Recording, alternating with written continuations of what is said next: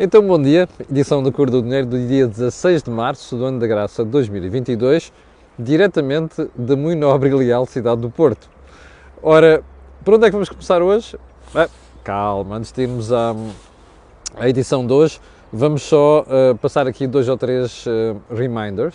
O primeiro, ainda não consigo confirmar se o Think Tank vai ser amanhã, portanto eu terei a ocasião de dar conta disso em breve. Em segundo lugar, agradecer a todas as pessoas que permitiram, primeiro que estiveram presentes, fisicamente, segundo que estiveram presentes por via streaming, no nosso, na nossa estreia do Corporate Talks, que foi um programa, uma iniciativa lançada uh, nova, ex novo, aqui no canal A Cor do Dinheiro, um, eh, uma, uma parceria entre A Cor do Dinheiro e, o, e a Visão. Uh, correu bastante bem, até acima das expectativas. Uh, fica já marcado a próxima sessão, que vai ser em Barcelos, no próximo mês de Abril. Nós daremos conta da data em momento oportuno. Uh, e queria agradecer, além das pessoas que lá estiveram, àqueles, aquelas pessoas que não eram, não eram de economia, nem sequer de gestão, nem sequer de, de contabilidade, como por, por, exemplo os cinco alunos de, da Faculdade de Medicina do Hospital de São João que estiveram ontem presentes na sala. Portanto, fica feito esse agradecimento. E antes de irmos também à emissão de hoje, quero só lembrar que um, temos. Uh, espero que esteja a chegar tudo bem com o som, aqui alguém já se queixou.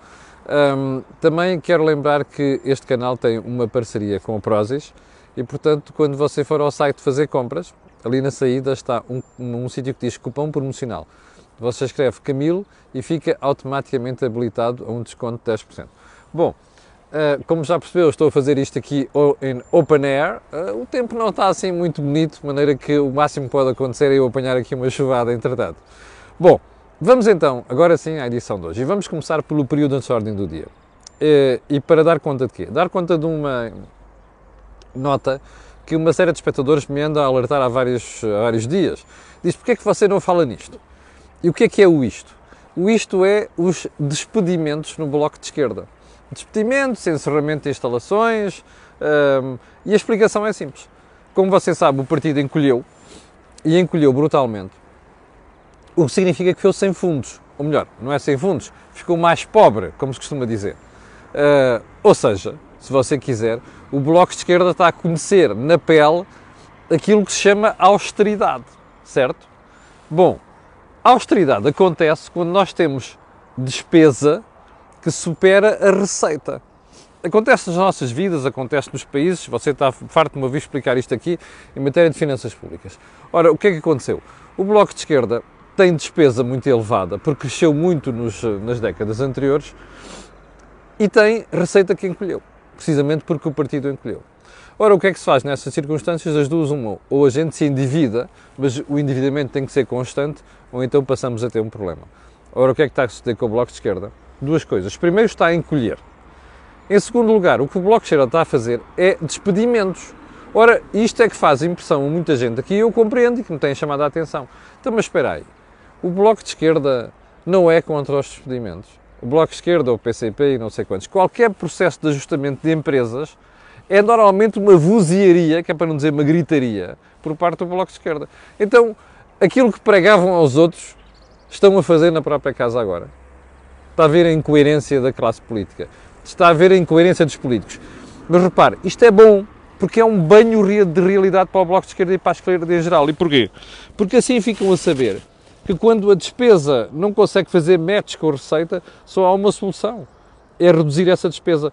Ora, na redução de despesa cabe também despedimentos. Portanto, estar aqui a cuspir para o ar, depois às tantas aquilo cai no prato, está a perceber? Bom, segundo ponto.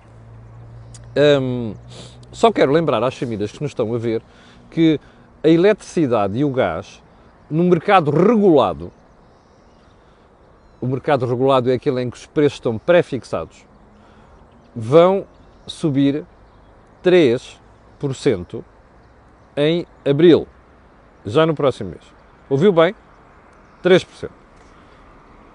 Para aqueles que têm a mania, ai, não sei quantos, o Estado garante, isto é às vezes o discurso dos próprios ministros, inclusive a João Pedro Matos Fernandes, de quem vamos falar profusamente hoje, mas dizia eu, para esta malta que normalmente anda com esta conversa, você já pode perceber qual é o problema. Ouviu bem? 3%. Eletricidade e gás. Você dirá, ai, uma coisa. Não, não, desculpa, é inevitável. Faça aquilo que está. Repare uma coisa. Você produz eletricidade queimando qualquer coisa nestes mercados, ou gás, ou carvão, ou fuel oil, ou o que você quiser. Ora bem, se aqui a montante os preços estão a subir, a jusante também tem de subir. A menos que você diga assim, ah, mas eu vou subsidiar isto. Mas nunca se esqueça que o subsídio, ou esta política do subsídio, é sempre paga por alguém. E, portanto, há um momento em que não é possível manter isto. Bem, uh, estão no mercado regulado cerca de 930 mil pessoas, mais coisa menos coisa, 6% do mercado. Ora, para aquele, é para você perceber que a demagogia tem sempre um limite, que é quando a ideologia bate na realidade, bate na parede, percebe? Como é o caso aqui. E para ter uma ideia de como isto agora é nocivo para as famílias, que são aquelas que se quiseram proteger, que foram para o mercado regulado, estes preços vão subir acima do quê? Daquilo que, são, que é o crescimento salarial. Portanto, já vocês já podem perceber uma coisa que vamos chegar à conclusão daqui a bocadinho, que desmente o Sr. Ministro Santos Silva, é que a austeridade já cá está. Entende? Faites la liaison. Bom, um, vamos para os assuntos principais de hoje. Ontem ficámos a saber pelo inefável João Pedro Matos Fernandes, nosso Ministro do Ambiente, que Portugal e Espanha estão a negociar um mecanismo para criar um preço máximo para a energia. Ok? Com este mecanismo, Portugal e Espanha poupariam por mês 5,7 mil milhões de euros. E você dirá assim: epá, estes gajos, desculpa a expressão, de caserna, descobriram petróleo no beato, só pode ser. Bom, ou então descobriram, inventaram uma fórmula qualquer miraculosa. Como você, aqueles que acompanham aqui a Cor Dinheiro já perceberam há muitos anos, não há milagres na economia. Quando você quer poupar em algum lado, tem de cortar no outro, percebe? E a pergunta que você tem de fazer aqui é, espera aí, então mas como é que se vai poupar 5,7 mil milhões por mês? É muito simples, dizem os ministros deste lado e daquele lado da fronteira. Fixa-se um limite para o crescimento dos preços por aquilo que se paga. E eu vou citar o ministro João Pedro Matos Fernandes quando ele diz assim: um, onde é que isto está? Bom, o preço máximo por megawatt-hora seria de 180 euros. Ora, e a questão é, então, mas quando for o, caso, como é o caso das centrais de ciclo combinado a gás natural, que é superior a isto. Ah, então aí entra um mecanismo de compensação. Vulgo subsídio. E você que não deve ser estúpido deve, deve, deve estar a perguntar assim, então mas quem é que vai pagar este subsídio? Quem é que vai pagar esta compensação? Portugal e Espanha, ou melhor, os seus ministros dizem assim, vai-se criar, propomos a criação de um European Compensation Fund, ou seja, um fundo para compensar aquilo. Pergunta. Ah, European Compensation Fund. Então, e se a Europa não estiver de acordo? Ah, aí cria-se um Compensation Fund nacional. Espera aí, mas a questão é sempre esta. Quando a gente desce por aqui abaixo, vem a segunda pergunta. Então, mas quem é que paga isto? Se a Europa disser que não. Mas vamos imaginar que a própria Europa diz que sim. O dinheiro tem de vir de algum lado mesmo o dinheiro europeu não cai do céu, não é? Isto é financiado pelos contribuintes europeus, ou por emissão de dívida, ou por tipo, outro, outro tipo de receitas que é cobrado pela União Europeia. Ou então o ministro João Pedro Matos Fernandes e a senhora Teresa Rivera, do outro lado de Espanha, devem estar à espera que alguém no centro da Europa vá pagar para fazer esta compensação aos, aos consumidores portugueses. Bom, isto é uma tontice, não é? Isto é dizer assim, eu vou, ah, mas depois o ministro diz, ah, isto gera-se um déficit, ah, gera-se um déficit, mas pode compensar ter um déficit durante uns meses por causa do prejuízo que vai causar à economia. Espera aí, mas quem é que vai pagar isto? A questão é sempre a mesma. Há dinheiro para financiar esse déficit? Bem, Portugal está, entre aspas, à rasquinha, não é? Porque tem uma despesa elevada, já tem impostos elevadíssimos, como é que se vai compensar isto? Primeira versão é a Europa. Então, mas se a Europa não quiser e não aceitar, cria-se um Compensation Fund Nacional, ou seja, gera-se mais um déficit tarifário nacional. E depois quem é que vai pagar este déficit? Percebe? Essa, esta gente vive na Lua. É a única conclusão que se pode tirar destas patacoadas autênticas, percebe, que surgem na Península Ibérica. Portugal e Espanha têm um problema estrutural. Não resolveram. No caso da energia, isto é particularmente evidente, não é? Porque a questão de renováveis tem sempre, um, a, tem sempre o ponto da intermitência. E isto não está resolvido. E depois aparecem com essas histórias porque já perceberam, estão a rasquinha, a rasquinha. Você vai perceber isso a seguir pela, pela, pela voz do Sr. Ministro dos Negócios Estrangeiros, do ainda Ministro dos Negócios Estrangeiros, que já estão a perceber que a austeridade se instalou e agora querem fugir com o rabo à seringa. Perdoe-me a expressão. Bom, então vamos lá ao, exatamente a esse ponto. O Sr. Ministro Santos Silva, salvo erro em entrevista à TSF e a, ao Jornal Notícias, veio dizer que Portugal recusa lógicas austeritárias para lidar com esta situação. Bom, o que é que isto é isto das lógicas austeritárias? Eu vou citar-lhe ipsis verbis aquilo que foram as seleções do Sr. Ministro. É necessária uma visão estratégica, isto está SIC, entre aspas. Não repetindo, não repetindo os erros de 2010, porque não é com lógicas austeritárias que respondemos aos efeitos económicos da crise. Espera aí. Mas o que é que quer dizer lógica austeritária? É os preços funcionarem. Repare, você vai comprar uh, combustível, petróleo, você vai comprar gás. Quem lhe vende isto está-lhe a vender um preço muito elevado. Então, se é assim, como é que você vai vender aos consumidores a um preço mais baixo? Ora, compensando isto com o subsídio? Espera aí. Pergunta: quem é que vai pagar isso? Esta é a pergunta base, inevitável. Quem é que vai pagar isto?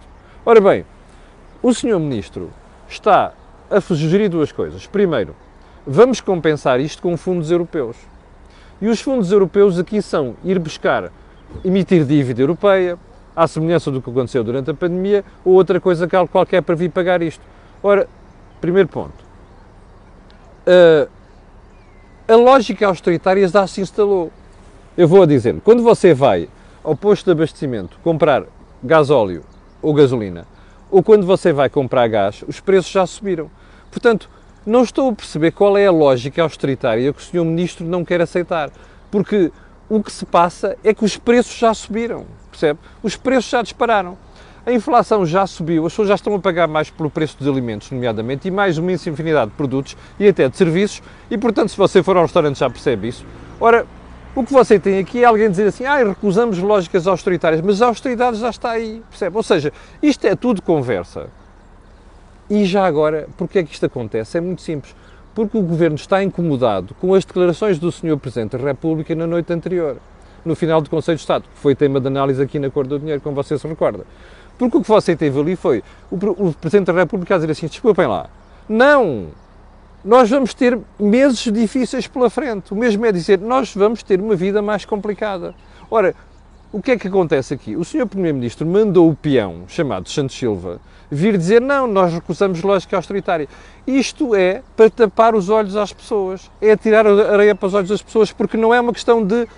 Não está nas nossas mãos definir aqui o que é austeridade ou não os preços subiram, nós já estamos a pagar por essa subida de preços e isso é uma realidade. Não é possível fugir isso. Bom, mas o Sr. Ministro dos Negócios Estrangeiros está a cometer um outro erro. Qual é ele? É dizer assim: ah, a gente agora emite dívida na escala europeia para resolver o problema. Isto é ignorar que esta crise é diferente da crise anterior, da pandemia. Porque a crise anterior, como já lhe expliquei aqui, aliás, você teve um congelamento da atividade económica, as pessoas passaram a ficar em casa, mas a capacidade produtiva manteve-se. Agora é diferente, percebe? Os preços subiram, nós não temos controle sobre isso e, portanto, o que vamos ter e já estamos a ter é destruição de capacidade produtiva. Portanto, estar a abordar isto desta maneira não faz sentido. O que faz sentido é pensar, vamos, temos de ter uma política europeia de energia. Pois é, mas isto é, uma, é um problema estrutural, é uma coisa que nós vamos ter que resolver a prazo. Ou seja, o que você está a ver aqui é o governo aflitíssimo já a tentar atirar areia para os olhos das pessoas e a tentar fazer crer que é possível fugir a isto tudo. Não é possível. Bom, hum, você, aliás, você eu vou fazer aqui uma aposta consigo. Olhe para o que está a passar em Espanha, com o governo espanhol já a pedir a Bruxelas para utilizar verbas do PRR espanhol para resolver este problema, para minimizar a crise, e vou fazer uma aposta consigo. Você vai ver que mais dia menos dia, Portugal vai tentar seguir a mesma estratégia. Bom, proezas do Dr. João Pedro Matos Fernandes, o Ministro do Ambiente, não fica por aqui. Porque ontem, ele, naquele seu género de atirar sempre as culpas para cima dos outros, foi morder o canela às petrolíferas. E o que é que ele disse? Que acusa as petrolíferas de entendimento nos preços. E você, espera aí, mas qual é, quantas vezes este fulano já falou nisto? Bom, então eu vou-lhe dizer o que disse o Ministro. A propósito, quando estava a comentar aquele mecanismo para limitar as margens de comercialização das petrolíferas. Diz assim, tive muito pouca companhia quando eu próprio fiz esta proposta, porque imediatamente as autoridades da concorrência e outras vieram dizer que nunca ninguém tinha encontrado entendimento nenhum dos preços dos combustíveis em Portugal. Eu, pessoalmente, ele, acho que, devo, devo, acho que basta andar na estrada para perceber que esse entendimento existe. Bem, o Sr. Ministro está a ser popularucho, está a ser populista. Repare na gravidade do que faz João Pedro Matos Fernandes. Diz assim, ai, quando eu quis dizer, atenção, vejam lá que há entendimentos para os preços nas petrolíferas, a autoridade da concorrência, imaginem, vem dizer, não, isso não é verdade. Então espera aí, o senhor Ministro do Ambiente sabe mais do que a autoridade da concorrência. Então porquê é que ele não vai à autoridade de concorrência e apresenta provas do que está a dizer? Isto é de uma gravidade inacreditável, percebe? É passar por cima da credibilidade de uma autoridade da concorrência, é dar um pontapé na credibilidade de uma autoridade de concorrência, porque este fulano está à rasca, não tem vergonha na cara, percebe? E atira a culpa para cima dos outros. O senhor Ministro sabe que vai ficar impopular e o Governo também por causa da subida do preço dos combustíveis e da energia. E em vez de assumir este ónus como um homenzinho crescido, está a dizer não, existe um entendimento. E apesar daqueles gajos ali da, da concorrência andarem a dizer que não, é só andar na estrada para perceber isto. Isto é abaixo de cão, percebe? Isto é deplorável. Porque o mínimo que se pode pedir a um ministro é, se você tem provas de que as gasolineiras combinam os preços, vá lá e apresente a atividade da concorrência. Não faça essas figuras. Isto, repare, é o Ministro da República a dizer. É impensável, percebe? Mas, às tantas, ele diz assim: Ah, olha, não, eu tinha, mais do que nunca, tenho muita vontade de utilizar aquele instrumento de controle das margens de comercialização das petrolíferas. Pergunta ao Sr. Ministro: então porquê é que não o fez até agora? É que o Sr. Ministro João Pedro Matos Fernandes anda com esta conversa desde julho do ano passado. O Governo anunciou que ia criar o tal limite para as margens de comercialização em julho do ano passado. E depois andou, eu já te expliquei isto aqui há umas semanas, andou a enrolar tudo isto. E agora vem dizer, eu próprio tenho muita vontade. O Sr. Ministro não implementou isto porque sabe que isto é uma estupidez. A história dos preços não tem nada a ver com gasolineiras, isto tem a ver com os impostos que o Estado português compra aliás, lança sobre os combustíveis, o primeiro ISP, depois ainda o IVA sobre esta marmelada toda, e com o disparo dos preços dos mercados internacionais. Não tem a ver com mais nada. Portanto, valia a pena que nós não tivéssemos um Ministro da República a fazer este papel lamentável, deplorável, populista, de quem é. Ah, eu agora estou aqui, sei que, dá-me imenso de fugir com o rabo à seringa e vou atirar as culpas para cima daqueles. Bom, isto aqui, como você já percebeu, o Ministro Matos Fernandes já nos habituou a esta e outras estupidez. Bom, hum, só mais um pormenor tem a ver com o PST, porque já pessoas me alertaram para isto. Então, mas você não fala do PST. O PST já fixou as diretas para 28 de maio e o Congresso entre 1 e 3 de julho. E a pergunta que a gente tem que fazer é só esta. Espera aí, o PSD não quer fazer oposição, pois não? É que não está a fazer oposição agora, não faz nada. E não tem novo líder. Ficar até julho em banho-maria. Para além daquela guerra que é, então, mas quem é que é? É Montenegro? É Ribal Esteves? Bom, Segundo ponto, ficámos a saber ontem que Rui Rio ainda vai fazer algumas nomeações, nomeadamente para a bancada do PST. Mas espera aí, vai fazer estas nomeações em acordo com o próximo líder? Ou o próximo líder depois tem que levar com uh, nomeações feitas por alguém que neste momento já está de missionário? Isto não se percebe. Isto é um disparate. O PST não está a fazer oposição e não vai fazer oposição. E não esqueça de uma coisa, embora as atenções neste momento sejam desviadas, desviadas para a questão da guerra, para os combustíveis e para a energia, não esqueça de um pormenor. É que a iniciativa liberal e chega tem uma vantagem brutal neste momento para se implantarem no mercado. Portanto, o PST parece que não quer fazer oposição. Frase da semana, duas. Um, a primeira é do FMI, Fundo Monetário Internacional, ontem, que diz assim: toda a economia global vai sentir os efeitos de um crescimento económico mais lento e de uma inflação mais elevada. Ouviu bem? Toda a economia mundial, não são só aqueles países que estão ali ao pé da, da Ucrânia. Segunda frase da semana: Fixar preços ou margens dos combustíveis é regressar a um passado que não teve bons resultados. Eduardo Catroga, ao jornal Equador. Só posso bater palmas àquilo que é a coragem de Eduardo Catroga vir dizer isto. Chegamos ao final do programa de hoje, 8.100 pessoas em direto, quero agradecer a sua atenção. Desculpe se houve aqui algum ruído, uh, naturalmente, porque o programa está a ser feito no campo, ou uh, open air, mas uh, são as decorrências que fazemos diretos. Quero agradecer a vossas excelências, quero pedir a estas pessoas, 8.100 pessoas estavam em direto ainda agora, uh, e outras que vão ver aquilo que peço sempre, que é colocarem um gosto fazerem partida nas redes sociais. Já percebeu porquê? Aquilo que houve aqui não houve em mais lado nenhum. Quanto a nós, ver-nos-emos amanhã às 8 da manhã. Com licença.